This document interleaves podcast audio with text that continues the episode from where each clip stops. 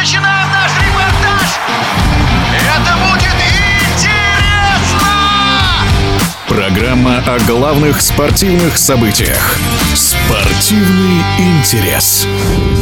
Бывший нападающий сборной России по футболу Роман Павлюченко может вернуться в большой футбол. Экс-игрок Ротора, московских «Спартака» и «Локомотива», а также английского «Тоттенхэма» подтвердил журналистам факт переговоров с Уфой, а также готовность помочь клубу вернуться в премьеру, ну или как минимум побороться с Ахматом на очередном этапе национального кубка. 41-летний игрок не проводил официальных матчей с октября 2022 года, именно тогда он объявил об уходе из команды «Знамя». О желании футболиста снова играть, а также о некоторых сторонах его футбольной личности радиодвижение рассказывает экс-наставник Павлюченко в молодежной сборной России, мастер спорта международного класса СССР по футболу Андрей Чернышов. Мне посчастливилось работать э, с Романом э, молодежной сборной России, в московском э, «Спартаке». Была интересная история. Мне дали видеокассету тренера национальной сборной и сказали, чтобы я посмотрел на защитника из Уралана Дениса Колодина. Они как раз играли на своем поле с ротором из Волгограда. И в одном из моментов я увидел действие прекрасное нападающего волгоградца финансов э, это оказался Роман Павлюченко, и вот после этого я действительно просто влюбился в этого э, центра форварда и э, захотел его пригласить в молодежную сборную, хотя изначально он не был в списках, и многие говорили о том, что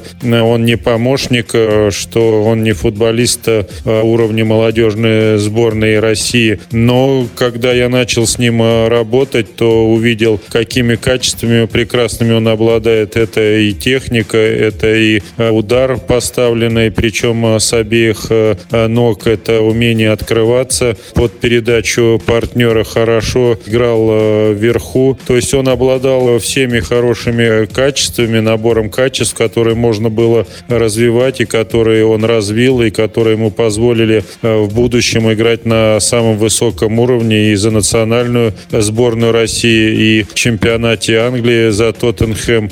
Я вот считаю, единственное, что, наверное, он совершил Э, такую ошибку, что вернулся из Англии, но, насколько я знаю, был поставлен э, ультиматум, или он будет э, постоянно играть в составе какого-то клуба, получать игровую практику, и тогда поедет на соревнования, вроде так говорили тренеры. Я думаю, что он бы мог и продолжать играть в том же Тоттенхэме, или, может быть, в другом английском клубе, или в другом европейском чемпионате, но выбор был сделан, как сложилось, так сложилось. Ну, что касается вот этого не прозвища, а названия «Спящий гигант», вы знаете, это такая его отличительная черта, что он а, немножко дольше остальных входит в игру. Я когда начал с ним работать, я это все понял. Романа нужно было понять. Например, первые 20 минут в некоторых играх за молодежную сборную он терял все мячи, которые ему доставляли. Ничего не получалось. То,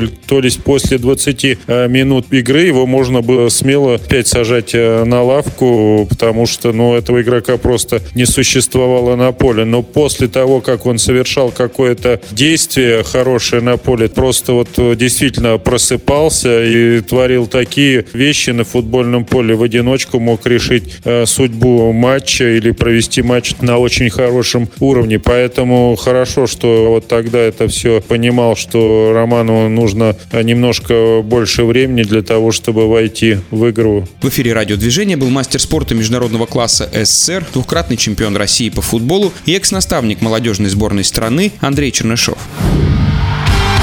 Спортивный интерес.